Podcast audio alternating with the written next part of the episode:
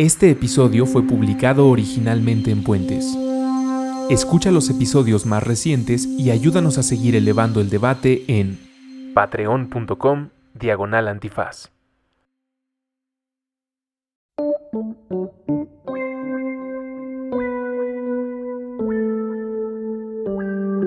Estética Unisex, con Jimena Ábalos y William Brinkman Clark. Disponible en Spotify, puentes.mx y patreon.com diagonal puentes mx. Bienvenidos a la Estética Unisex. El día de hoy tenemos una invitada súper especial. No, no, otra vez. Pásenle. Ah, Pásenle. Pase usted a la Estética Unisex. ¿Sí? Es que yo pienso que me la... Ahora también disponible en Apple Podcast, donde puedes calificarnos y escribir una reseña. Hola, pase usted a la Estética Unisex. Bienvenidos a la cita de hoy. Hoy les vamos a enchular su teoría sobre el trabajo sexual. ¿Te, te parece bien? Perspectivas feministas sobre el trabajo sexual. No, ya chale con el feminismo. Pero Ah. perspectivas generales. sobre Feminismo es la vida. Feminismos. Fe- Feminismo es el agua. Sí, pero curiosamente este es uno de los temas que causan mayor debate entre las feministas y creo que hay incluso debates bastante acalorados, bastante violentos, bastante odio y entonces creo que habría que empezar diciendo que no estamos aquí para decir cómo deben ser las cosas, no estamos aquí para eh, tomar un lado o el otro, sino simplemente para exponer las distintas posturas. Y, muy importante, ah, igual que tú creo, porque lo hemos platicado, por ejemplo, yo recibí comentarios eh, de una buena amiga eh, española, a quien mando, mando saludos, que está metido, está metida justamente en activismo eh, de trata, obviamente en contra de la trata, no, no es activismo pro trata, pero nos había dicho, hijo, lo único que no me gusta del podcast es que siento que están romantizando a veces el, trabajo sexual. Entonces le dije, a ver, espérame, está empezando. Y justo tenemos un, un- un episodio que tenemos planeado en el cual lo que queremos hacer es poner sobre la mesa, ¿no? O sea, cuáles, ah, cuáles son los problemas, cuáles son, sí, las romantizaciones, cuáles son las realidades que van en contra de eso. Es decir, es, es algo que no es fácil de decir bien o mal y, y este, y creo que además nuestra invitada de hoy, que ahorita, que ahorita se presentará ella misma, pero que primero va a presentar Jimena, porque nuestro favor invitarla, nos, nos puede platicar un, po- un poquito más. Pero creo que sí es necesario justo precisar esto, que una cosa es trabajo sexual y otra cosa es trata. Y esto es algo que ahorita estaremos debatiendo más, ¿no? ¿Dónde está esa línea y si realmente se puede hacer? Eh, creo que es algo muy pertinente, pero antes de esto, eh, presento a nuestra estilista invitada del día de hoy, que es Starcat. Starcat, preséntate. Hola. Hola, hola, pues muchas gracias por tenerme aquí. Rapidísimo, yo soy StarCat, eh, todo el mundo me conoce así en las redes sociales. Soy actriz, productora y directora porno, soy actriz profesional de cine, teatro y televisión. Y aparte, este, me empecé a dedicar al sexo servicio hace como un año en, en agencias y hoteles, pero eh, quise también eh, ver esta parte desde eh, el hondo de la, ahora sí que desde lo más adentro del inframundo y dedicarme eh, al sexo servicio en un lugar fijo. Aproximadamente ya llevo como seis meses en un lugar fijo. Ok, entonces súper importante una perspectiva de una persona que realmente se dedica a esto, ¿no? Porque el feminismo no tiene sentido si solamente lo pensamos desde la teoría, ¿no? Una de las cosas más importantes desde los feminismos es pues que es lo personal es político y si lo personal es político entonces no podemos solamente teorizar sin realmente hablar sobre la realidad. Y volver a enfatizar, porque luego, como ya hemos experimentado en las últimas semanas, luego la gente oye lo que quiere oír. Entonces, una vez más, no venimos ni a hacer ni apología, ni romantización de nada, con la excepción. Pero tampoco denuncia, juicio, y- ni denuncia, ni denuncia, eh, con la excepción de la trata, trata. Ahí sí, claramente estamos, yo creo que todos en este cuarto, y Claro. me gustaría pensar que la gran mayoría de la humanidad, en, en- en vehementemente en contra de la trata, que ahorita trataremos de definir, pero de eso no, no, no venimos a hablar. Venimos a hablar sobre estas cosas que son un poquito más complicadas, más difíciles, y que cuando te bajas al nivel de la realidad, eh, que es lo que nos va a platicar un poquito Starka, te das cuenta que no es, no es tan fácil, ¿no? y no es tampoco blanco y negro. Y no es blanco, y por supuesto que no es blanco y negro. Sí, claro. Que eso también es algo feminista. O sea, eh, una de las técnicas feministas es escuchar la realidad de las mujeres. ¿No? No, no teorizar sobre la nada, sino escuchar la realidad y la experiencia de las mujeres, ¿no? Que esto es algo que viene desde los 60s y los 70s, que las mujeres se juntaban en estos grupos de, de consciousness raising, le llamaban, ¿no? Levantar conciencia sobre cómo nuestras experiencias personales realmente reflejan realidades macro, ¿no? Entonces esa parte me parece muy importante, pero justo, o sea, ni romantizar ni tampoco tener una postura de juicio, me parece, ¿no? Y quizá platicar un poquito sobre el, el, producto pop que utilizaremos para, para, la cita de hoy. Exacto, ahí esperemos que Russo pueda meter un tan tan tan tan tan, ¿no? Este, para eh, hablar de, de, Pretty Woman, ¿no? en, español era Mujer Bonita. Mujer Bonita. Mujer Bonita, que ahí sí... Hay Película de 1990. 90, que ahí sí hay quien te dice romantización de la prostitución, hay quien te dice no, hay quien te dice película feminista, hay quien te dice no mames, claro que claro. no. Y justo por eso es interesante, porque hay gente que te dice es la peor basura que romantiza la prostitución. espérame, aquí se me va a meter. Lo que no puede decir que es una, una basura, es una excelente Sí, hay mucha gente que dice que es la peor basura por supuesto. Es buenísima. Es más, hay un quote que dicen, no me acuerdo de quién es el quote, pero dicen, es el producto eh, más sexista, misógeno, clasista que glorifica el consumismo. Lo es, pero es una buena película. está bien hecha, la trama está bien 1990, Julia Roberts, Richard, Gere, Richard Gere. en su, mejor momento, hay que antes decirlo. de su escándalo del, de los hamsters, ¿no? Ah, claro, antes de su escándalo. antes de que cayera de gracia. Antes de que cayera de gracia. No, era el galán. Quizá, quizás sería una buena manera como de empezar así leve, ¿no? No sé, nos platicaba hace ratito Starcat que es, es una película también un poquito referente, ¿no? Dentro del, del mundo del, trabajo sexual. O sea, por lo menos, eh, por lo menos está en el imaginario de, eh, de, casi todos, ¿no? Sobre lo que. De la sociedad en general, ¿no? De que piensan que hay que venir a salvar a la damisela en peligro que está en la prostitución, ¿no? claro. Pero no. Que sí es un poco es el, el mensaje. Además hay el mensaje de que ella es de alguna manera especial. Diferente. Sí, porque ella no usa drogas, porque ella realmente lo hace un poco por ganar dinero y no porque tenga un tema ahí de abuso de drogas, etcétera, ¿no? Entonces, en ese sentido, es digna de ser salvada de este mundo, ¿no? ¿Qué, qué, qué tanto eh, empecemos con algo anecdótico en, tu experiencia, ¿Qué, ¿Qué, tanto, ¿Qué tanto existe esto de querer salvar, o sea, de, que esa sea la manera en la que te imaginas o se imagina la sociedad a una persona que se dedica al trabajo sexual o como o alguien claramente... Eh, un objeto, nos, nos dirás mucho esto porque nos has platicado, pero también que cuando, como lo dice Jimena, está muy interesante, que cuando es un objeto de cierto valor, para la persona o cierto valor en general, entonces es digno de ser rescatado, de, de sacarlo de ese mundo, de etcétera, etcétera. Sí, sí, claro, pues sí, existe esta parte en general de la sociedad porque pues ven el sexo servicio como algo malo y aparte de eso, este, sí llegan muchos hombres diciéndote así de te voy a, te voy a rescatar, ¿no? Te voy a salvar, pero es bien curioso porque normalmente te lo dicen como enfrente del grupo de sus amigos y los amigos así de, ¿y crees que con tus 1800 a la semana vas a rescatar a una mujer que gana 15 mil? Claro. o sea, ¿no? Claro, buen punto. Sí, no estamos hablando de Richard Gere millonario. No. No.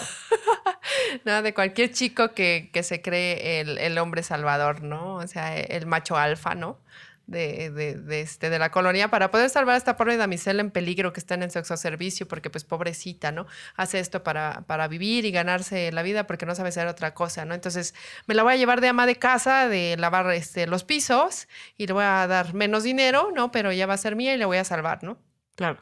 Pero te sigue viendo como un objeto. Pero la idea de que va a ser mía, Ajá. ¿no? Que también es algo que podemos interpretar de la película, ¿no? O sea, no es que la dejó de comprar, sino que al final ya le, ya le invirtió bien y entonces ya, lo compró para siempre. Sí. Exactamente. En vez de rentarla, ya hizo la compra Pero ahorita definitiva. Dijiste, ahorita dijiste algo, Stark, que creo que es un punto de inflexión muy importante para toda la discusión que vamos a tener y es em, la visión de que uno o la mujer no sabe hacer otra cosa que no sea vender su cuerpo, o dos, em, que hace esto porque está en un extremo grado de necesidad, ¿no? Una pobreza tan extrema que no le queda otra más que eh, más que hacer prostitución. Pero de lo que tú nos platicabas hace rato, en realidad eh, el problema es mucho más complejo porque tiene que ver con eh, lo que se paga por hacer cosas que no sean prostitución, más mis opciones, ¿no? O sea, en, un mundo en el que realmente la prostitución resulta ser la mejor opción o, la opción más viable, ni siquiera para sobrevivir, sino para vivir. Claro, pero no sé si nos estamos adelantando un poco con esto, o sea, no sé si vale la pena como poner el, debate teórico.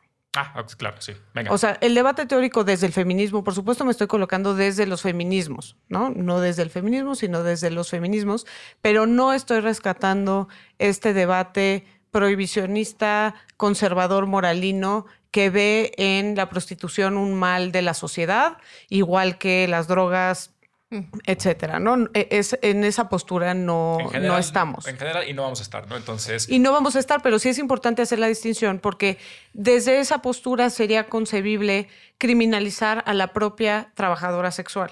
Claro. Cuando desde el feminismo difícilmente esa sería una postura viable. Incluso las posturas más radicales que se oponen a la prostitución son nunca pensarían o difícilmente pensarían en criminalizar a la propia mujer que hace este trabajo. O sea, nunca hay una índole moral. Entonces, Santi y Ana Pau le pueden apagar. Pero sí, sí hay una índole moral. O sea, esa es parte de la discusión, ¿no? ¿En qué, ¿En qué medida las posturas abolicionistas también están asumiendo ciertos presupuestos morales? A mí me parece que esa discusión también es interesante.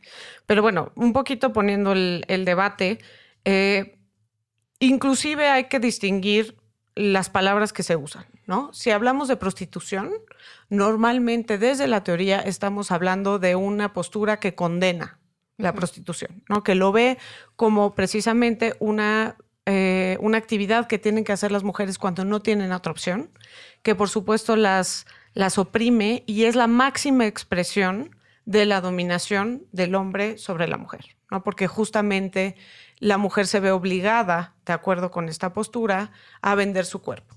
Cuando hablamos de trabajo sexual o incluso de, servicio, sexo servicio, estamos pensando en, en otro esquema en donde puede ser que sea una opción de trabajo legítima.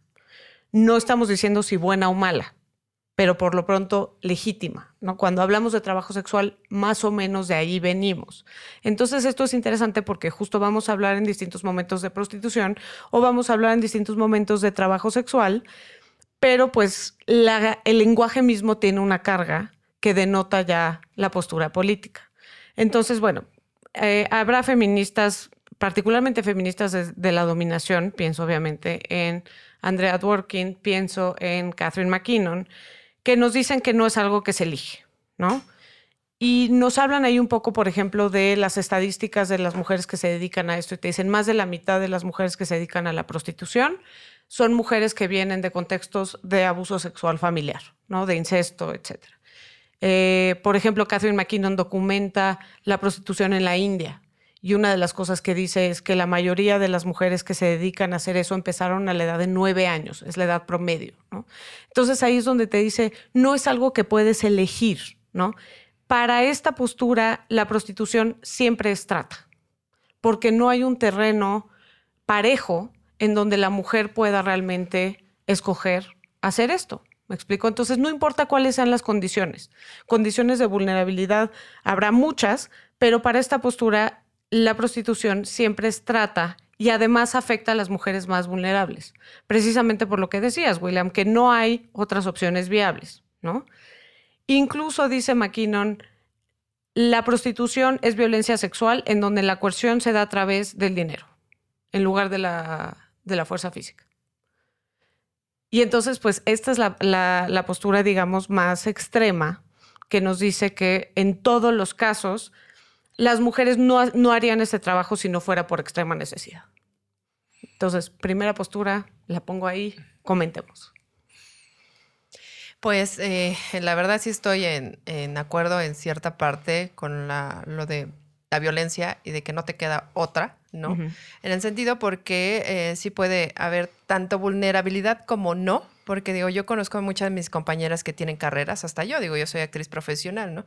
Que tenemos carreras, pero desafortunadamente no tenemos eh, la misma economía en las demás carreras, ¿no? Digo, por ejemplo, a mí por una obra de teatro me pagan 400 pesos por ir a dar una obra de teatro, pero yo por un servicio en media hora gano 500 pesos, ¿no? Entonces realmente en un día de trabajo, que es muy poco lo que yo trabajo, trabajo cuatro horas al día en, en el sexo servicio, yo puedo ganarme de 1.500 a 4.000 pesos, ¿no? Cuando en una obra de teatro, pues no voy a ganar eso en una semana.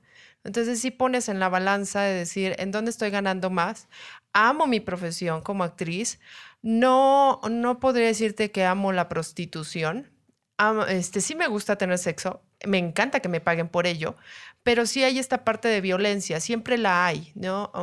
aunque no sea física, algunos sí llegan a, la violencia física en el sentido de que te tratan de obligar o sí te obligan a hacer cosas que no quieres porque te ven como un objeto, porque ya pagaron y piensan que porque ya pagaron te pueden utilizar de cualquier manera, ¿no? Y, también esto de, los, de las cuotas, ¿no? Por ejemplo, eh, ah, y ahora está ya más... Em, pues desafortunadamente también el trabajo sexual ha bajado junto con la economía eh, global, ¿no? Porque antes podías, pues por lo que yo ahorita estoy este, cobrando 500 pesos, yo podía cobrar 1000, o sea, lo doble. Y ahora ya no. Y aparte de eso, pues si pones como extras, por ejemplo, hablando del sexo anal, de este, el oral sin protección, de hacer squirt o hacer cosas distintas que hace tu cuerpo o de otro tipo de servicio y, y, pones un extra, se molestan, ¿no? Porque simplemente piensan que ya con pagar 500 pesos te pueden usar de todas las maneras posibles y que eres una muñeca que pueden apretar un botón y que puedes hacer squirt y que puedes orgasme, orgasmearte, que puedes, este, que pueden venirse en tu boca, etcétera, ¿no? Entonces, cuando tú empiezas también a poner como estos límites o estas pautas, hay una molestia por parte del cliente, ¿no? Del consumidor. Y en este aspecto, este, yo veo a la mayoría de los clientes, este, no como clientes, sino de alguna manera como esas personas que sí tienen un problema en su psique y que van ahí porque saben que no los vas a rechazar. Por eso pagan, ¿no? Y entonces, si estás de alguna manera eh, sin libertad de decir no, ¿no? A pesar de que es tu trabajo, no puedes decir que no porque te pones en peligro de rechazar a algún cliente loco, ¿no? Claro. Entonces, este, sí hay violencia, sí lo veo como una violencia en general, porque en primera ni siquiera te preguntan si te pueden hacer cosas, ¿no? Empiezan a morderte, a chupetearte, ¿no? A lastimarte y empiezan a, o sea, yo lo noto, o sea, te ven como una muñeca inflable porque te aprietan los senos, desesperadamente, ¿no? Te muerden este, los pezones, te agarran las nalgas como si nunca hubieran agarrado unas en su vida, ¿no? Te, te lastiman, te flagelan. Y cuando tú dices no, se saltan y te dicen, pero ¿por qué no? Claro, porque no yo ya pagué, ¿no? Porque sí hay una relación mercantilista que justo como tú dices, ¿no? Como si fueras una muñeca, como si fueras algo que ya pagaste y entonces... No puedo usar. Exacto pero no tienes por qué, no tiene voz, ¿no? O sea, esa persona que tú estás usando no tiene voz. No, y, de alguna manera, aunque tú digas que no, y no digo, hay, hay compañeras me lo han dicho, que han llegado al grado de, patearle, ¿no? Los testículos de que te dije que no. Claro. ¿No? O sea, y no, y no entienden esa, ese no, porque desde el momento que pagan te están objetivizando. Entonces, no puede haber un no dentro de ese servicio. Claro. Y ahí está lo interesante, ¿no? Que es una discusión sobre ¿qué tiene este trabajo de distinto de otros tipos de trabajo? ¿no? Porque podríamos decir, desde una óptica como muy liberal, que hay otros trabajos en donde también hay esto, ¿no? Hay esta mercantilización absoluta del cuerpo, donde también hay violencia, quizás, donde también hay riesgo, ¿no? Pienso en alguien que trabaja en las minas, alguien que trabaja en la basura, por ejemplo, ¿no? Cuando discutíamos el tema de trabajo sexual eh, en, en, clase, cuando yo estudiaba, o había una maestra que nos hacía leer un texto sobre las personas que recogen basura en la India, ¿no? Y era un texto devastador de una mujer que vivía de sol a sol en la basura y que por más que intentaba no podía quitarse el olor de basura, ¿no? Y el objetivo de ese texto era hacernos cuestionar un poco qué era lo que tenía de diferente o lo que tenía de sucio o de indigno hacer trabajo sexual, ¿no? Entonces, justo esa discusión me interesa mucho. O sea, ¿qué tiene este trabajo que lo hace distinto de otros trabajos donde quizás también hay violencia, donde quizás también hay riesgo? Y, sumarle un poquito a lo que mencionaba ahorita Starkat, que es, eh, por ejemplo, ella acaba de decir, yo tengo una carrera, ¿no? Yo, claro. yo, tengo un, eh, un saber hacer. algo, ¿no? Y sin embargo, eh, aún teniendo eso, pues simplemente no me da o eh, me da menos.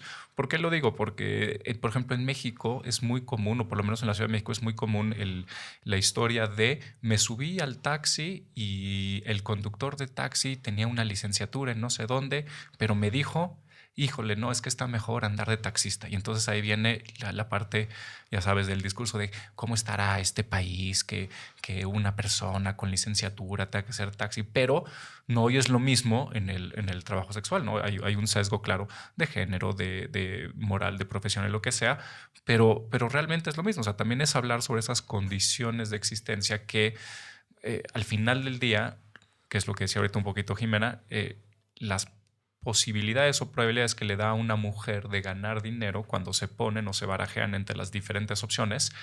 Eh, esta es la que gana. Esta es la que gana. ¿No? Y entonces, si yo le de, por ejemplo, si alguien te dijera a ti, Starkat, pues no, pues sigue haciendo, sigue siendo actriz porque eso es este más digno. Lo digno, lo que sea. Pues, chinga tu madre, ¿no? O sea, digno para quién, ¿no? Sí. Que esa es un poco la discusión en la que quiero invitar, ¿no? O sea, sobre estas ideas que tenemos que quizás vienen de un lugar medio moralino, ¿no? De qué es lo digno, ¿no? Sí, qué es bueno y qué es malo para quién. Pues si nos vamos ya a una parte filosófica, teórica, pues bien dice Nietzsche, ¿no? Qué es bueno y qué es malo. No hay, no hay bondad ni maldad, ¿no? Pero seguimos con la parte juiciosa en la sociedad, ¿no? Y también eh, esta eh, parte de, efectivamente de que no soy la única mujer que tiene estudios, ¿no? Yo conozco muchas de mis compañeras que hasta tres carreras tienen, ¿no? Y me dice, y aún así con tres carreras yo no gano lo que estoy ganando aquí. Y si hubiera otra opción en la que yo ganara como lo gano aquí, yo no haría esto. O sea, realmente, más bien, sí lo ven como, es una opción que realmente no me gusta, pero es lo que me da para comer, lo que me da para vivir, ¿no? Y y es difícil porque este, también está la parte de, que, pues yo creo que sí es verdad, como, como, como mm, comentaste hace rato, que el 50% más de las mujeres no le gusta lo que está haciendo, ¿no? Y yo me metí eh, en este mundo porque, digo, ya era actriz porno y dije, bueno, me encanta el sexo, no, este, por algo soy actriz porno, por algo hago porno, por eso soy productora, directora, etcétera. Y yo pensé, o sea, en mi figurativo y real de mi mente pensé que la prostitución era igual. Y me di cuenta que no.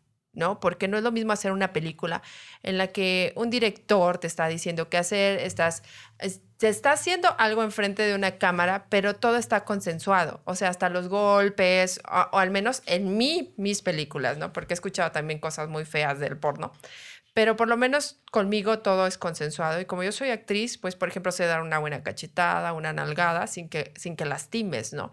Entonces yo también adecuo a mis actores a que sean a un poco agresivos en, en, las escenas, porque así lo demanda el consumidor, ¿no? Eh, pero no me lastima. Y siempre está consensuado y hay cortos, ¿no? Así de, ah, pues ya me cansé esta posición, me está dando un calambre, pues aguántate tantito, cortamos, editamos, etcétera, ¿no? Lo que no pasa en la prostitución, ¿no? O sea, realmente llega un momento en el que yo he pasado por eso, que te quedas como en shock cuando el hombre es demasiado agresivo y no sabes cómo decir no. Y he llegado a sangrar, desafortunadamente, con penetraciones, porque ha sido muy agresivo, pero te quedas tanto en shock y no puedes dar un no, ¿no? En este sentido, y dices, no es lo mismo. Realmente no es lo mismo, porque aquí no estoy ni con un actor ni con un profesional, simplemente estoy con alguien que está saciando sus deseos sexuales en, en mí. Claro. Y eso está fuerte, ¿no? O sea, incluso me remite a una... Y es interesante el contraste con el mundo de la pornografía, porque pensarías justo que, es, lo, mismo. lo mismo, ¿no? Cuando dices esto de que el consumidor exige cierta violencia de la pornografía, o sea, aunque ahorita no estamos hablando específicamente de pornografía. Lo, hemos tocado. Pero me interesa esta parte. Sí, es que desafortunadamente eh, el consumidor de, de, porno, o sea, ya, decir un consumidor, es decir, el que ve porno todos los días, todo el tiempo, eh, siempre busca algo más. Ya no les hacía lo normal y lo natural. También por eso ve porno porque ya no le estás haciendo una relación cuerpo a cuerpo o una relación persona a persona, ¿no? Ya es más como un objeto, ¿sabes? Entonces, eh, sí quiere ver más. Yo lo vi cuando trabajé un tiempo en Camfort, que era así como, bueno, lo más exagerado que puede hacer tu cuerpo o lo más extremo. Y lo más extremo que llegué a ver en personas es hacer un prolapso, ¿no? Yo no puedo hacer eso porque todavía mis, este, mis intestinos y, todos mis, ahora que mis músculos pélvicos están bien, pero hay mujeres que lo pueden hacer a consideración normal, ¿no? Lo pueden eh, manipular. Entonces, ese tipo de personas que hacían cosas raras o extraordinarias o que se metían un dildo de, de 20 centímetros, ¿no? Era así como, wow, ¿no? Y te empiezan a catalogar como, es que tú eh, eres normal. Tú no puedes hacer cosas extremas, no puedes hacer cosas que me satisfagan a mí, ¿no? Entonces también llega esta parte, igual pasa en la prostitución, de, de hacer cosas que la otra no hace para que te consuman, ¿no? Eh, como en esta parte, digo, ah, yo soy fan del sexo anal, pero no por eso les cobro menos. O sea, es así de, sí me gusta, pero no por eso te voy a cobrar menos. Porque en primera yo no sé si tú lo sabes hacer. Claro. ¿No? Digo, yo sé hacerlo, yo sé controlar mis esfínteres, pero yo no sé si tú vas a llegar como bruto animal y me vas a desgarrar, ¿no? Entonces sí cobro más por ese simple hecho de no sé cómo lo vas a hacer tú, si me vas a lastimar. Y, y pasa, este, y es que sigue siendo el mismo consumidor de porno extremo, el mismo que consume prostitución. Porque... Y eso es, eso es interesante, ¿no? Porque nos dices que lo que más vende en el porno son como estas cosas extraordinarias. Y entonces, ¿en qué medida los hombres también exigen eso? Exacto. Sí, lo buscan. Digo, yo lo he visto con mis compañeras. He visto chicas que agraciadamente, bueno, físicamente no soy muy agraciada, no están operadas, ¿no? Entonces dices, ¿qué tiene de especial como para que, wow, o sea, tenga tantos servicios al día, ¿no? Yo cuando me hago tres, esta mujer lleva 20, ¿no? Entonces, ¿qué está pasando aquí? ¿20 de a 500 al día? Sí, ¿no? Digo, porque hablamos también de las chicas de las, las godines de la prostitución, ¿no? Que ya viven ahí. Entonces, este, te quedas así como, pues, ¿qué está pasando? Porque también entra esta, esta disyuntiva de saber de, soy bonita, no soy bonita, eh, soy, soy, estoy buena, no estoy buena, ¿qué no les gusta de mí, sabes? Qué chistoso, porque depende completamente de un mercado. Ajá. Pero en realidad siempre hay ese mercado. O sea, siempre todas las mujeres nos preguntamos si soy bonita o no soy bonita, solo que aquí está como súper materializado en una relación mercantil, oferta-demanda. Exacto, y te das cuenta que no tiene nada que ver con tu físico, sino tiene que ver con lo que haces y lo puerca que eres, ¿no? Y yo no entendí esta palabra de puerca, ¿no? Porque decían, ah, pues si me gusta el sexo anal, eso es puerco, ¿no? Pero dije, ¿qué más puerco puede haber, no? Pero bueno, está esta parte también del cuidado sexual, ¿no? El, usar condón, el no hacer el sexo este, oral sin, sin, preservativo, ¿no? El de que no se vengan en tu boca, que no te comes el semen, ¿no? Entonces te das cuenta que estas chicas que tienen un montón de, de trabajo, pues son esas chicas puercas que hacen todo eso sin importarle su salud, ni la salud de los demás, ¿no? Sí, el riesgo tal, porque pues también escucho, ya sabes, de no, pues es que ya se enfermó, ¿no? Este, porque pues ya lo hizo con tantos sin protección, ¿no? Pero digo, bueno, y esos hombres también tienen familia, llegan a su casa y enferman, ¿no? Entonces es como un círculo vicioso, pero eso es lo que le gusta al hombre porque desafortunadamente ese hombre que va a, ese tipo de servicios no tiene una conciencia de salud, ¿no? Porque eh, hablamos también de esta persona que que utiliza este tipo de servicios sexuales, podemos decir que no es un hombre sano totalmente, ¿no? Entonces ya tiene ahí unos, unos rollos en su cabeza en el que tiene que pagar por sexo, porque es la única manera en que puede eh, sacar tanto eso de desenfreno sexual que tiene como también el poder revivir eso, eso que ve o quiere en una película porno, que no puede hacer con su mujer. Y lo digo desde la perspectiva personal porque a mí me lo decían muchos clientes, ¿no? Porque cuando empezaban a, a, ser muy violentos en la relación sexual, pues yo les decía, pero ¿por qué haces esto? ¿O por qué eh, um, eh, contratas sexoservicio, no? Me decía, es que a ti te puedo hacer lo que no le puedo hacer a mi mujer. Wow. Y dices, wow, ¿no? Sí. Y, y, pues mucha, la, la, mayoría que va y casa me dice, no, pues es que te aburres de comer pollo todos los días, ¿no? Y así de, no, pero bueno, ¿no? Entonces, es esto de, de, sí, de objetivizarte, de llevar a cabo esta fantasía sexual, de poder utilizar a alguien y hacerlo como se le dé la gana. Y pues con estas mujeres que son más, eh, um, pues no desinhibidas, sino descuidadas en su, en su sexualidad, pues el poderse venir adentro, ¿no? El poder llevar todo este porno a una vida real, a una fantasía, ¿no? Y por eso son tan asediadas a pesar de que no son bonitas. Claro. Pero también eso te lleva, o sea, sabes que no tienes una gracia, pensando que al hombre le va a gustar esa gracia particular física, pensando que no tienes una gracia física, empiezas a hacer cosas Claro. para que te contraten, Sí. porque no te crees bonita. Y sí, justo va a estos debates que estamos teniendo, ¿no? Sobre qué es lo que eliges y qué es lo, qué es lo que te lleva a decidir cuáles son las condiciones en donde realmente puedes elegir algo o no. Que me remite al episodio de Diablo Viste a la Moda, ¿no?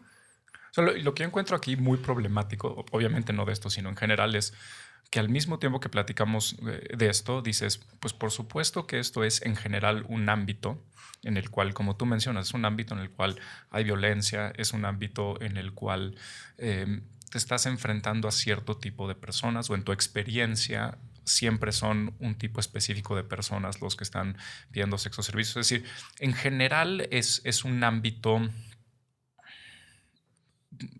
quiero decirlo sin una manera que suene juicioso, pero eh, pongámoslo así, es un ámbito en general al parecer insalubre, ¿no? Eh, o sea, o, se, o, que se presta a eso y eh, moralmente...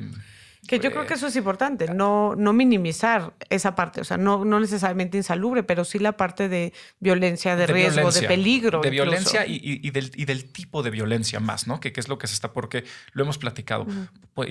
y, comentabas hace ratito, tú eres dominatrix, ¿no? Entonces, uh -huh. hay otras maneras de, de, de, quizás si tú quieres ser violento, hay otras maneras de hacerlo que y no consensuado. son consensuado, que no son Claro. estas que estás mencionando.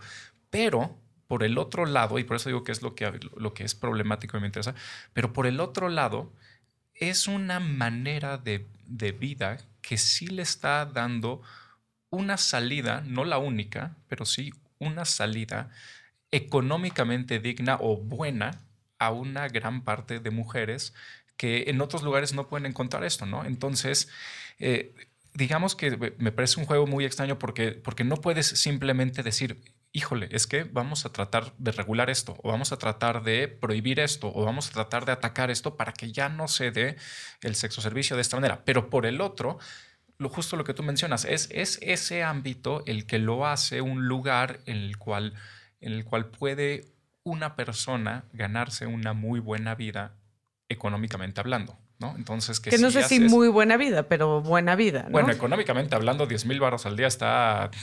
O sea, la compañera que acá que nos decía que es Godín del servicio, si se está metiendo 10 mil pesos al día, trabajando, sí, bueno, pero cua, no, trabajando no sé si cuatro días a la semana.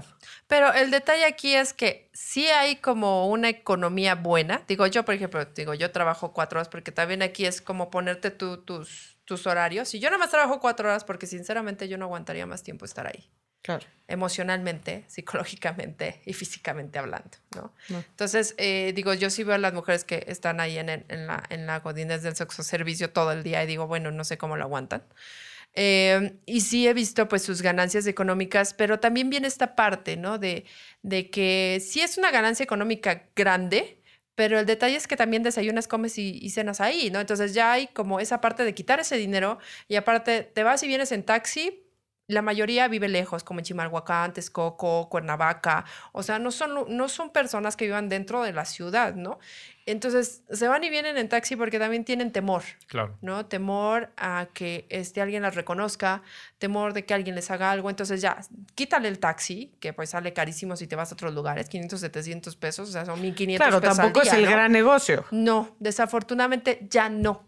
¿No? Y menos en esta parte de los lugares fijos. No, no, no sin duda, no, a, a, lo que iba es a la alternativa. Que ah, es lo que sí, nos claro, platicabas, claro, ¿no? es una buena este, alternativa. Soy actriz, soy actriz, uh -huh. tres funciones a la semana, son 1.200 pesos a la semana, de lo que nos comentabas, no, no, si te va muy bien, 2.000 sí. pesos a la semana, eso lo ganaste en un día. Ajá, en cuatro horas. En cuatro horas, ¿me explico? Entonces, eh, no sé si estás de eh, un, un, una chamba X de Godín uh -huh. en, en, una oficina. O sea, yo he oído gente que con, con, licenciatura de universidad, tengo alumnos que con licenciatura de universidad están ganando 8 mil pesos al mes, uh -huh. ¿no? Egresados de una universidad privada con una licenciatura y les pagan 8 mil pesos al mes. Tú, tú puedes, si, pues, o esta compañera que dices que es, que es este Godín del sexo servicio, puede ganar eso en dos días. Ajá. ¿No? Entonces, o sea, de, no, por favor, espero que no se entienda ni que estoy glorificando ni nada por el estilo. Es simplemente un, un ámbito en general que no, que no puedes ni solucionarlo nomás No, y, y justo no es romantizar, porque también tenemos que preguntarnos cuáles son las condiciones que hacen que esa sea la mejor opción. O sea, y eso tiene que ver con macroeconomía. y que sea la mejor opción para mujeres. Claro. Porque no me imagino, digo, eh, hay, claramente hay gigolos, ¿no? Pero, pero no es lo mismo. No, mismo. el, 85% de las personas que hacen trabajo sexual son mujeres. Exacto. Entonces es algo que además en este ámbito y esta sociedad ha dejado de lado 100% de, de, la mujer como objeto de, como objeto de deseo y como objeto sexual. Que eso es lo que es más problemático para este feminismo, ¿no? Ilustra que seguimos siendo mercancía de la manera más cruda posible. Y seguimos estando en el patriarcado, al fin y al cabo. O sea, yo, yo ah, alegaba que sí dentro de mi feminismo me dediqué a la prostitución, de alguna manera como usarlo eh, en, mis, en mi pues en mi sentido propio, ¿no? Pero eh, ahora que lo veo ya desde adentro, desde, desde ya estando dentro de un lugar fijo, en el que ves a todas tus compañeras, en el que ves la realidad cruda, porque esa es una realidad cruda de la prostitución, del sexo servicio, de que hay muchas mujeres que son, eh, que tienen proxeneta en casa, que son, este, que sí hay tratantes con, con ellas, a pesar de que se dicen libres de estar ahí. Eh, hay muchos ámbitos atrás, ¿no? Digo, yo gracias, no tengo hijos, no tengo familia, no tengo un esposo que, que me quite el dinero, o sea, todo el dinero es mío, ¿no? Y pero yo también he sido como, he ido estudiando ah, desde seis años atrás, yo, soy coach de vida y coach de educación financiera. Entonces, esto para mí era como una opción poder generar dinero más rápido para llegar a una meta económica que yo tengo. Pero yo veo que la mayoría de las mujeres que está ahí no sale de, del, sexo, del sexo servicio porque no hay una educación financiera. Entonces es así de, hoy lo que tengo, así haya gastado 10 mil pesos, se lo gastan. ¿Cómo? ¿Quién sabe? Pero al otro día ya no tienen nada. Entonces tienes que volver a recurrir a lo que encuentras el dinero rápido. Pero nos contabas que es muy importante, pero saben que al día siguiente pueden sacar. Pero es muy chistoso porque justo, pero justo esto es, esto es importante porque así lo ve el feminismo marxista. O sea, para el feminismo marxista la prostitución es el resultado del capitalismo moral, voraz, perdón, en donde es una explotación máxima del cuerpo, ¿no? Y justo lo equiparan a el capitalismo como lo concebía Marx, que era esto, ¿no? Te doy tu, eres jornalero, te doy tu salario, pero no hay algún, no tienes seguridad social, no tienes nada detrás de eso. Entonces estás en una situación de precariedad absoluta. Porque el, porque el dispendio del cuerpo es igual. O sea, bajo la teoría marxista, el güey que va a una oficina está teniendo un dispendio de cuerpo. El güey que está jornalero está teniendo un dispendio de cuerpo. Pero por alguna razón, que, que, todos la sabemos, pero digamos, por alguna razón en nuestra sociedad, el dispendio del cuerpo de la mujer que, es el que mejor le paga la jornada laboral, no, bueno, no la mejor, pero de las que mejor le paga, tiene que ver con, penetración, sexo, violencia, etc. Y que ahí es súper interesante, porque justo es esto, ¿no? ¿Por qué no es igual que el oficinista? ¿O por qué no es igual que el minero, o que el policía, o que el que recoge basura, o la que recoge basura? ¿No? ¿Qué es lo que hay ahí que hace que sea distinto? Y tiene que ver con capitalismo y tiene que ver con patriarcado. Y es esta parte, ¿no? Que, que sí, efectivamente, que es distinto la transgresión hacia tu cuerpo interno. Eso. E, eso, es, lo distinto. Hay una transgresión, ¿no?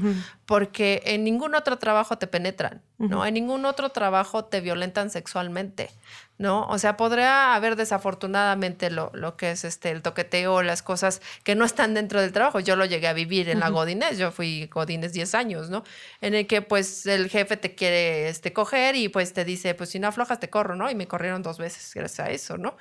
Eh, entonces, sí, sí hay esto, pero no es dentro del trabajo, ¿no? Pero aquí sí está dentro, de esto vives, de que todos los días alguien te penetre. Y yo lo he visto, ¿no? Con mis, con mis compañeras que me dicen, oye, es que ya me duele, pero tengo que seguir trabajando. Es que, ¿sabes qué? Ayer sangré, pero tengo que seguir trabajando. No, eh, estoy enferma de gripa, pero tengo que seguir trabajando. Me duele el vientre, pero tengo que seguir trabajando, ¿no?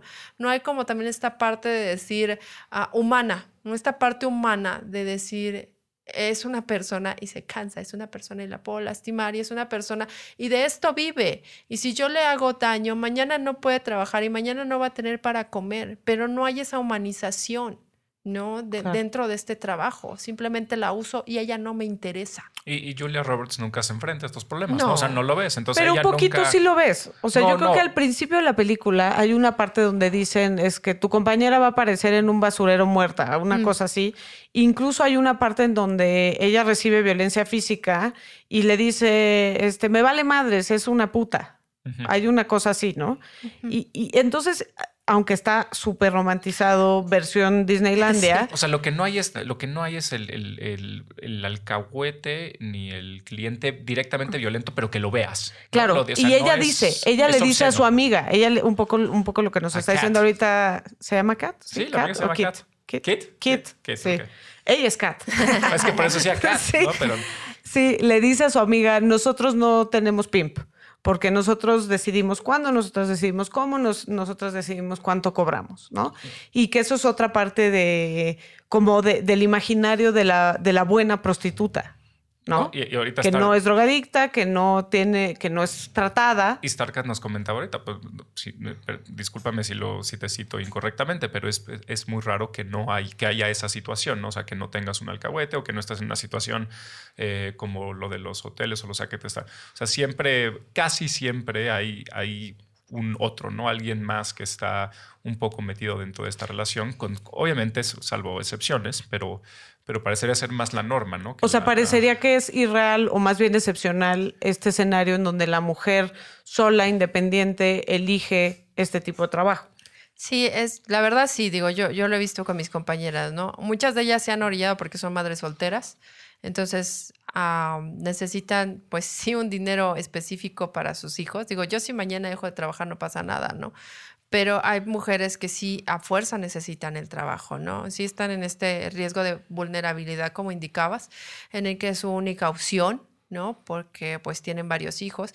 Y atrás de ello, o sea, atrás de varias mujeres que están casadas, pues sí viene esta parte del alcahuete, que en este, en este caso pues sí es el proxeneta esposo, ¿no? Que, no lo ven así, desafortunadamente, porque se romantiza este sentido de es mi esposo y me está cuidando y está cuidando a los hijos. Entonces lo menos que puedo hacer es trabajar.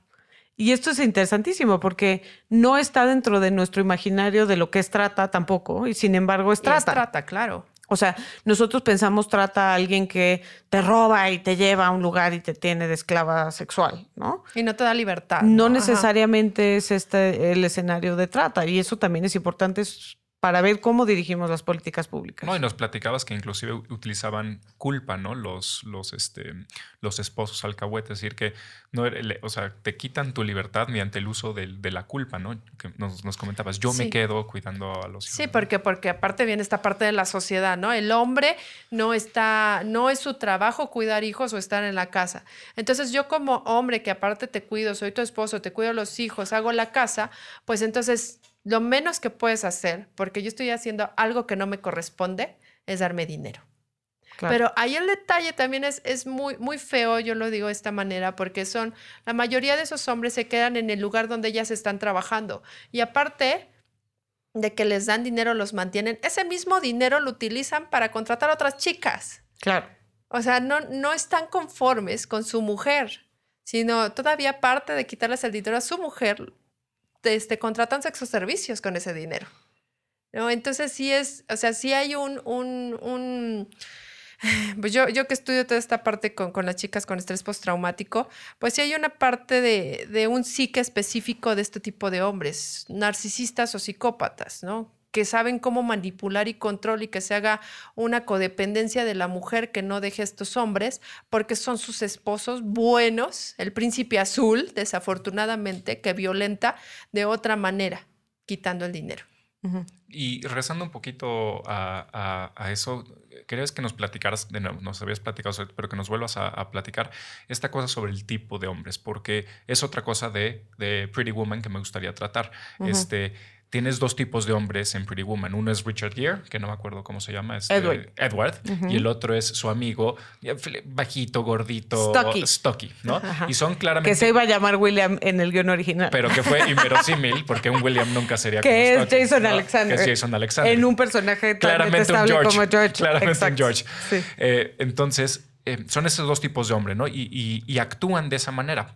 Eh, él es, él, como, como tú nos decías, él la trata como un ser humano, la trata como una mujer. Y parece ser etcétera, que lo que lo motiva es como compañía, ¿no? Que, Compañía, Que ¿no? es alguien muy solitario, tal, tal, tal. Bueno, y te Entonces, lo hace ver que él no es el cliente frecuente de sexoservicios. Por Es que es lo supuesto, que quería es, que nos algo contaras. extraordinario, ¿no? Lo que quería que nos Y ella también es extraordinaria. Lo que quería que nos contaras es, y obviamente el gordito es el típico, ¿no? Claro. Que la utiliza como objeto. Pero tú nos decías hace ratito, no sé si nos puedes platicar más. El, el- el Edward, el Richard Gere, él nunca regresa. O sea, si alguna vez va a sexo servicio, a por un sexo servicio, eh, nunca va a regresar. No sé si nos puedes platicar un poquito de, Sí, de o sea, yo he estudiado mucho esto y desafortunadamente no vi otra feminista que también lo leí, que habla sobre la prostitución específicamente y sobre este tipo de hombres que contratan prostitución. Ella no le pone un nombre, pero yo que he estudiado mucho el narcisismo y la psicopatía, descubro que ese tipo de hombre sí tiene un nombre, que es un narcisista, ya hablando de un trastorno del tipo B psicológico y un psicópata. ¿no?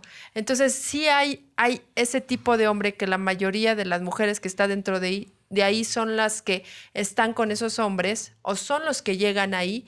¿Por qué? Porque estás en un momento vulnerable. Esas mujeres están vulnerables todo el momento porque en primera se juzgan a sí mismas de hacer algo que no está bien. Entonces ya llegan con esta culpa estos hombres diciéndoles que nadie las va a tratar como ellos, ¿sabes? Y se vuelven el príncipe azul porque como tú, como sexoservidora, nadie merece que te trate bien porque estás haciendo algo malo según la sociedad. Pero yo soy un príncipe azul y sí son príncipes azules, o sea, yo lo digo desde una persona, desde una perspectiva personal. A mí me llegaron dos príncipes azules en mi vida. El príncipe azul que te abre la puerta, que te paga todo, que te dice que eres hermosa todos los días, que te baña, ¿no? Que te da este baños de burbujas, de verdad lo existen, pero son narcisistas o son psicópatas. Y me encanta la imagen del baño de burbujas porque es Pretty Woman, el baño de Sí, burbujas. hay hombres así. Pero, pero también es que, perdón, eh, no- no, eh, nos confundí, me confundí yo. También nos contabas de que el tipo de hombre que no ve a la mujer como un objeto y alguna vez viene a, a- a- contigo o con, o con una compañera, no vuelve porque te dice es que esto no es lo mío. Exactamente, digo, este, este tipo de personas que están ahí, la mayoría son narcisistas o psicópatas o tienen un problema de verdad eh, mental o psicológico para estar contratando servicios, porque hay hombres que ni siquiera tienen una relación personal afuera, solamente son sexos servicios, para eso viven, ¿no? Claro. Y no pueden tener una relación personal íntima con nadie. ¿No? Y vienen estos hombres que han llegado, que a mí me ha tocado este, eh, eh, estar en mis servicios, que llegan desde mi primera vez aquí porque quería ver cómo era, quería ver qué era esto, quería tener la experiencia de esto. Tienen el sexo servicio, pero aún así durante el sexo servicio es distinto, ¿no? Eh, esa parte, en el sentido de que no te objetivizan, no te, este, te tratan diferente. Si hay una manera de, oye, estoy bien, no te estoy lastimando, esto es, esto es correcto dentro de aquí porque yo nunca he estado aquí, ¿qué se puede hacer aquí? O sea, sí, sí llegan hasta con un temor y te das cuenta porque sí, sí, sí es muy diferente la situación. Ahí hasta ellos se ven como víctimas de, de, de nosotras, ¿no? Porque es así como, esto que estoy haciendo es correcto. o sea, realmente todo el Pero qué tiempo se lo chistoso, están porque tiene que ver preguntando. con expectativas de masculinidad, ¿no? Ajá. Y, y un poco querer hacer lo correcto y aprender a hacer lo correcto y entonces pagar como una especie de entrenamiento. Pero nos decías, Ajá. ellos nunca vuelven. No, o sea, ya fin- ellos y no. aún así al final del servicio dicen, ya lo probé, quería tener la experiencia, pero no me gustó. No o es sea, lo mío. no eres tú. O sea, siempre dicen, la No eres tú, soy relación, la relación estuvo bien y todo, pero me di cuenta que no me sentía a gusto pagando por sexo. Claro. Porque es que en esta cosa que nos cuenta Starkat, entonces Richard Gere no es No ese güey es que el- vuelve. Exacto. Y- eh, pero sí. aparece, pero, Ah, pero sí, no. claro. Pero, pero entonces en esto que nos platica Starkat, Richard Gere es un psicópata, o sea, aparece como un güey que te va a salvar y todo y muy bueno, azul. pero en realidad es un psicópata, o sea, tú lo de, O tú no, porque nosotros no sabemos si Es él que ha no regresado. él no regresa después. Es que- propiamente. No, pero ya no sabes qué pasa después cuando eso, se casa. que ¿no? eso, es- eso sería la parte interesante, ¿no? ¿Qué pasa cuando este güey finalmente se harta de ella? Pero o- regre- a lo que voy es regresa porque regresa por ella, ¿no? Entonces, Sí, pero no, porque ya la vuelve su, su relación convencional. Ya no, ya no tiene esta parte de ilegítimo, ¿no? por eso, pero me suena más a, me suena más a psicópata narcisista.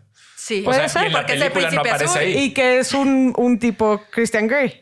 Es un tipo Ah, que- En Sí. ese sentido. Pero ¿no? qué tal, pero qué tal te hace aparecer la película como no mames, que era un Richard Gere, Claro. ¿no? Sí, Así de casi, no. casi voy a, voy a meterme al trabajo sexual. Pero eso es lo si chistoso. No, si Claro. Pero Gere. perdón, aquí sale uno de los temas que es interesantes de la, de la película, que por una parte sí la romantiza y todo lo que quieras, pero por otra parte también dice, sí, también las personas que se dedican a hacer esto son personas completas, simpáticas. Claro. eh, hasta cierto punto también desestigmatiza el trabajo sexual en ese sentido, porque es una chava guapa que lo hace porque dice, pu- pues porque es mi, mi mejor opción para pagar la renta, que es un poco lo que estás diciendo, Starcat, y que no es alguien patológico en ninguna medida, ni alguien particularmente, y, y- y eso es problemático también, Ambos porque lados, dices, claro. sí, por una parte dices, ah, qué bueno que sea esta chava este, bonita,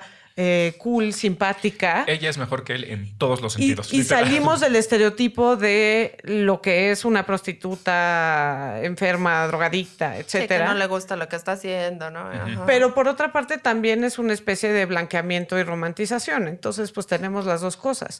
Pero lo interesante es que ella sí parece elegir esto como una opción, ¿no? Que un poco las cosas que estamos viendo aquí y parte de la complejidad del tema es que eh, con todo lo que nos platicas vemos violencia, peligro, este, un, un poco lo que nos decías antes también de nadie hace esto por gusto, ¿no? Gusto así un gusto puro total, como tal. ¿no? Sí, claro.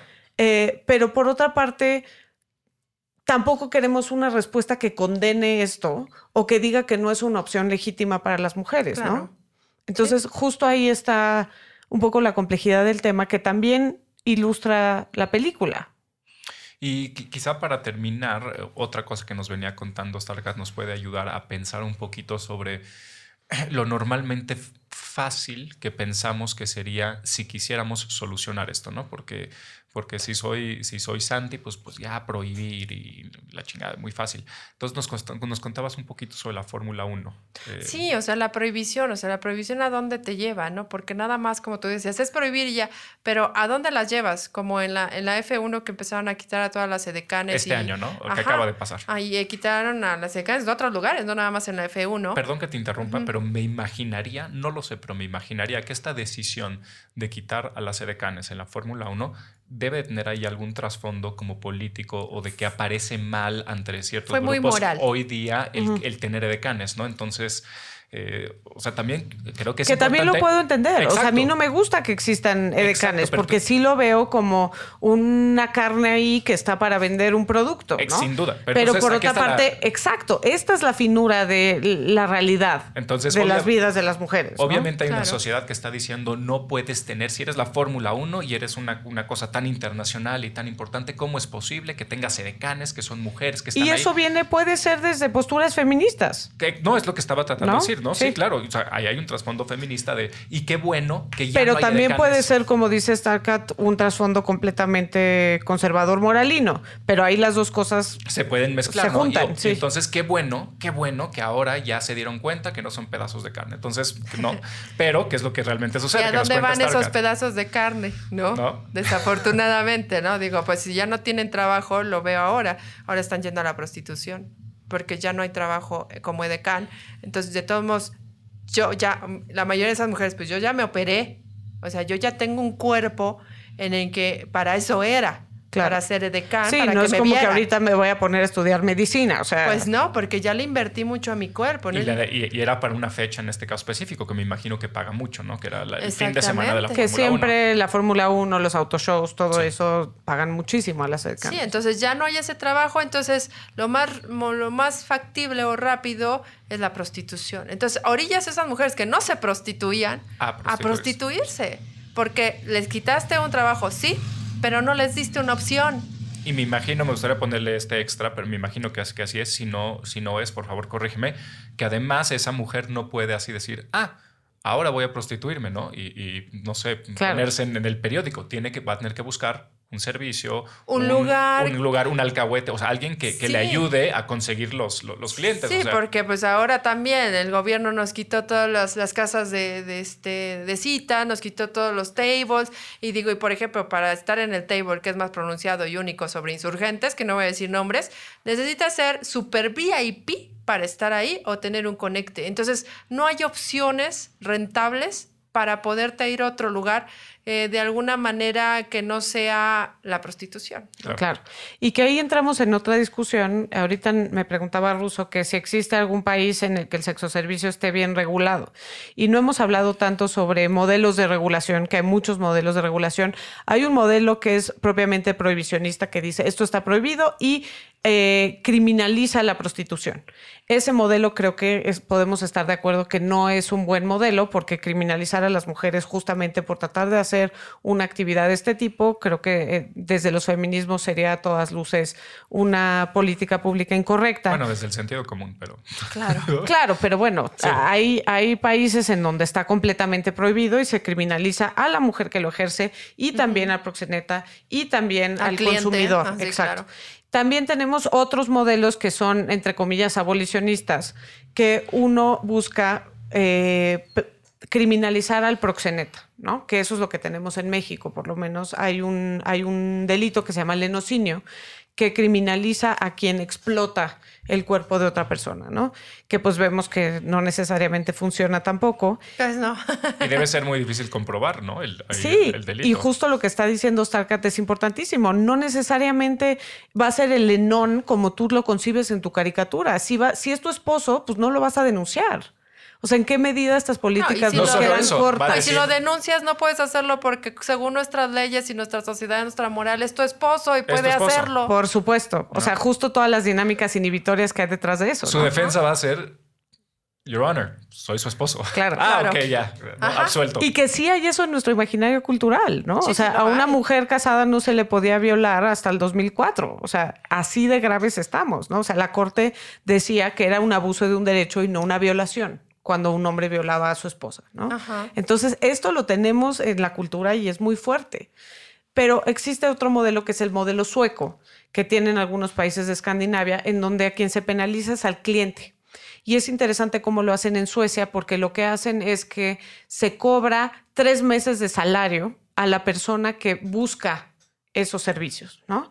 Y entonces, pues es un modelo interesante porque lo que justo es eh, criminalizar a quién, pues a estos narcisistas, psicópatas de los que estás hablando, ¿no? Y lo hacen en función de lo que ganan para que te duela. Me estoy explicando. Sí, claro. Sí, pues si tengo que pagar tres meses de mi sueldo, está, me la pienso dos veces, ¿no? En teoría es un modelo interesante. Sin embargo, pues las mujeres que hacían este trabajo ahí te dicen, pues lo único que hago es, que, ahora es en condiciones más clandestinas, más peligrosas. Sí, es peor. Exacto o me tengo que ir a otro país a hacerlo donde hay condiciones más precarias aún. Entonces no necesariamente nos resuelve esto, ¿no? Y pues el otro modelo es de regulación. Completo, ¿no? Que no necesariamente, eh, según lo que platicábamos hace ratito, también es, es, un, es un modelo viable, ¿no? O sea que de regulación hay toda una serie de propuestas, ¿no? Pero una de esas propuestas es voy a regular los lugares, ¿no? En qué condiciones tienen que estar estos lugares, ¿no? Hay otras propuestas que son propiamente laboralistas, es decir, este es un trabajo como cualquier otro y entonces lo voy a regular como cualquier otro trabajo. Y si lo haces en un lugar y tienes un patrón, entonces ahí hay una relación obrero-patronal que tiene las mismas condiciones que la ley federal del trabajo. Y si lo haces sola, eres un trabajador independiente, no asalariado, y entonces te aplica una serie de normas ahí. Entonces, me parece súper interesante en esta discusión lo que platicábamos hace rato sobre cuando te dedicas a esto, ¿qué es lo que quieres del Estado? Sí, bueno, en este caso, digo, yo personalmente eh, quiero lo mismo que cualquier otra persona que quiera del Estado, que te cuide. Pero yo creo que eso es algo, es un derecho humano No necesitaríamos por qué pedirlo por dedicarnos al sexo servicio. Claro. Porque desafortunadamente llegas con un policía o algo y son los primeros que quieren aprovecharse de ti porque eres sexo servidora, porque está mal dicha la palabra puta en nuestro país. Y si eres sexo servidora, entonces eres una puta, entonces te acuestas con quien sea porque eres una perra caliente, ¿no? Claro. Así, así ven a la prostitución, ¿no? Eh, entonces, cuando te, no puedes acercarte a, las leyes, no puedes acercarte a los policías, no puedes acercarte a nadie porque corres el riesgo de que ellos mismos abusen de ti por dedicarte a esto, por tener una, una, este, una ideología estúpida de esto, ¿no? Entonces, lo único que yo en, en mi caso personal pido es eso. Porque ya lo que es eh, el IMSS y todo esto de- del, doctor y etcétera, eso lo puede pagar cualquiera, ¿no? Y, y también ponernos en esto de, de la salud propia, ¿no? De decir, bueno, si yo me quiero, si yo me amo, pues yo voy a ir y voy a ir a pagar mis servicios, que son relativamente económicos, o sea, son mil pesos al mes para que el IMSS te dé tu, tu seguro y puedas ir este, hasta por una cirugía mayor, al año Claro. o dos años que lo estás pagando. Como cualquier trabajador independiente. Claro, ¿no? Entonces, yo creo que también es poner eh, en, en- en tabla la, este, en, en- pues ahora sí que en mesa la- el, el feminismo de decir, si entonces si yo le estoy pidiendo algo al gobierno que es patriarcado, entonces nunca voy a salir de ese círculo patriarcal. Entonces yo no tengo por qué pedirle absolutamente al gobierno algo específico por ser sexo servidora, sino más bien como mis derechos humanos, como Claro. todos los tenemos. Pero entonces si yo empiezo a pagar mis servicios, yo empiezo a, a ver por mí, por mi salud sexual, por, por mi humanidad, entonces el gobierno no tiene por qué pedirme absolutamente nada y entonces no voy a caer en el círculo del patriarcado. Claro. Y que ahí pues justo es, es la complejidad de, de regular el tema también. O sea, porque por una parte dices, por supuesto que no se puede hacer nada que criminalice a las mujeres o que estigmatice todavía más esta profesión y que lo haga parecer algo todavía más oscuro, negativo, eh, prohibido, que alimente esta cultura que estás diciendo.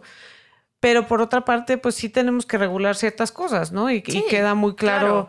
pues el tema de violencia, el tema de trata. O sea, Bien, como les dijiste, los lugares, nos quitaron los lugares y a dónde te vas, entonces te vas a un lugar clandestino, ¿no? Entonces te vas a un lugar inhumano, ¿no? Un lugar oscuro en el que sigue viéndose como algo malo. Digo, y desafortunadamente esto es parte de la historia. No puedes quitar la prostitución, no es mala la prostitución, no es malo el, el- el pagar por ello. Es malo la manera en que lo estás haciendo, la manera en que lo ves, la manera en que objetivizas. Porque si nos vamos a los antepasados aztecas, griegos, etcétera, la prostitución se veía hasta de una manera buena en el sentido de que eran mujeres sabias las que se dedicaban al sexo servicio y, y mandaban a los hombres jóvenes con ellas para que ella les enseñara el placer de la sexualidad. Eran mujeres que se les honraba. Y entonces, ¿en qué momento cambió la historia a ser eh, lo peor que puede ser como mujer? ¿No? Cuando no es malo. y en ese sentido tampoco las posturas que son abolicionistas desde el feminismo abonan, No. porque entonces generan, perpetúan este estigma. Ajá, y desafortunadamente, exactamente, perpetúan el estigma y según el feminismo, pues indica que tú puedes hacer con tu cuerpo lo que tú quieras, ¿no? Mientras tú lo decidas propiamente. Entonces ahí ya partiste el feminismo porque entonces le estás prohibiendo algo a, a la propia mujer de no poder decidir con su cuerpo y tú ponerle reglas a ello, ¿no? Claro. Que bueno, ahí lo que se contesta siempre a eso es decir, pues entonces generemos más opciones. Que también es válido decir ¿Y eso. dónde están las...? Ese es el problema, porque si a la F1 le quitaron esa opción, ¿dónde Claro. están las demás? No, Claro. y, y más opciones de condiciones de existencia. El, yo cuando leí sobre el modelo, sobre el modelo sueco, no, sueco, sí, de Suecia, eh, que mencionaba justamente esta aproximación y entonces empezaron a dar datos y, a ver, no les voy a dar el número exacto porque no me acuerdo, lo leí hace dos años o algo así, pero justamente de repente como que vas leyendo y dice, y no sé qué para las 234 sexoservidoras de, de, de Suecia, ¿no? Y tú así como que, ¿qué? O sea... Claro, su realidad es muy Suecia tiene distinta, sí. tales condiciones materiales de existencia que todo este problema gira alrededor de las más o menos 200 sexoservidoras que tiene todo el país, Claro. que son las registradas. Ponle que sean el doble, ¿no? Y Claro. el doble no registrada. Estás hablando de, en un país de millones de personas, hay 400 personas que hacen, Claro. que, que- que hacen trabajo sexual, ¿no? O sea, Y incluso hay otras opciones. Ahí, ahí te pagas ser actriz en Claro. una obra de teatro No, y Claro. te- el Estado te da condiciones mínimas de existencia. Exacto. El Estado te da servicios de salud, el Estado te da servicios de educación. Entonces ahí tiene que ver con, La- con la- contextos y la con compa- modelos. La compañera, la compañera que hacía Stargate que tenía un hijo y decía, puta madre, es que si no, si no me meto al sexo servicio, mis hijos no van a comer. Eso no pasa en Suecia. Claro. Claro. O sea, Pero no- también tiene que ver con una reflexión mucho más profunda desde los feminismos que dicen no puedes partir, o sea, cuando hablas de autonomía y cuando hablas de agencia, que por supuesto tenemos que hacerlo, eh, no puedes pensar en el sujeto privilegiado, ¿no? O sea, tienes que pensar precisamente en las mujeres más vulnerables que sí a lo mejor vienen de contextos de abuso sexual, que sí a lo mejor vienen huyendo de realidades muy complicadas y que no necesariamente eligen en el sentido que nosotros concebimos elegir. Claro, claro. en- en Suecia están pensando en esas 200 mujeres que por X o Y, que además decía, la mayoría son inmigrantes, bla, bla, bla, que por X o Y están en el... en esos- no, son 200 y están pensando en, en ellas. Claro, y, y por eso recalco la importancia de no romantizarlo. Sí, no. Y lo que nos dices creo que es valiosísimo para eso, ¿no? Sí es violento, sí es eh, terrible, sí hay una, una parte de ti que, que no, no es que te guste hacerlo como tal. ¿no? Exactamente, o sea, porque no es que hay que, es que aquí hay que partir esta parte. ¿Te gusta el sexo? Claro que te gusta, a todos nos gusta el sexo, nos gusta, y que nos paguen por ello, qué maravilloso. Pero que te violenten dentro de Claro. eso, eso es lo que no, no, no, al menos a mí no me gusta, ¿no? Y yo creo que a la mayoría de mis compañeras tampoco, porque las escucho, ¿no? Desde que depende tu físico también, porque, por ejemplo, hay mujeres que me dicen, es que como odio que me pongan de perrito, porque a mí me lastiman pero tengo que hacerlo. Es una violencia. Tengo que hacerlo porque si no el tipo en cuestión no se viene. Claro. Y entonces no termina el No termina. servicio y se molesta, ¿no? Entonces, sí hay cosas que pues dentro Pero de... dura más de lo que me gustaría que durara. Ajá, ¿no? Y digo, sí, en todos los trabajos hay cosas que no te gustan. Sí, lo sé, lo entiendo. También en la actuación hay cosas que no me gustan. Cuando un director me habla feo, ¿no? Pero no es lo mismo a que no me guste que alguien me hable feo, que me dé órdenes, a que alguien esté lastimando mi cuerpo Claro. todo el tiempo, todos los días, en todo momento tienes una violencia de algún tipo. Y aunque aún así los tipos que llegan que dicen yo no soy violento porque me preocupo por ti, aún así son violentos porque ya están pagando por ello, por una objetivización de ello. Claro. Que esa es otra reflexión súper interesante, ¿no? Hay violencia en el momento en el que estás usando otro cuerpo como un objeto, aunque no sea, entre comillas, violento, Sí. ¿no? Sí. Pero bueno, creo que podríamos seguirnos con esta discusión. Eh, hay una discusión ahí que me parece súper interesante sobre el, el nivel de esto que dice sobre el cuerpo, ¿no? Que creo que podríamos también irnos en este rollo del cuerpo interno y el cuerpo externo y todo eso. Se nos hace de noche aquí. Pero se nos hace de noche. Este, numeralia, Numeralia, que creo que... que no es numeralia. Que sí, pero ya se le quedó numeralia para siempre. Esta vez para nos fuimos un poquito largo, entonces para tratar de acortar el tiempo.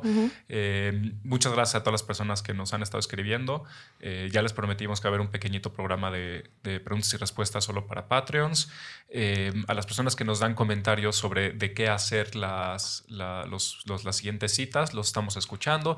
Ah, al parecer muchísima gente le interesa relaciones abiertas, infidelidades o algo así. Entonces, Creo que hay, hay varios de relaciones de pareja, como, Varios. pero no solamente relaciones abiertas, infidelidades, sino este mito del, de la pareja equitativa, ¿sabes? O sea, esta idea de que realmente puedes negociar de cero Ah, exacto. eh, cuáles son las expectativas dentro de la pareja, que, que tiene que ver también con relaciones abiertas. ¿no? Hoy, hoy Mike nos, Mike eh, Silencio Boras nos escribía desde Colombia, entonces gracias por Saludos escucharnos. a gracias por escucharnos en Colombia.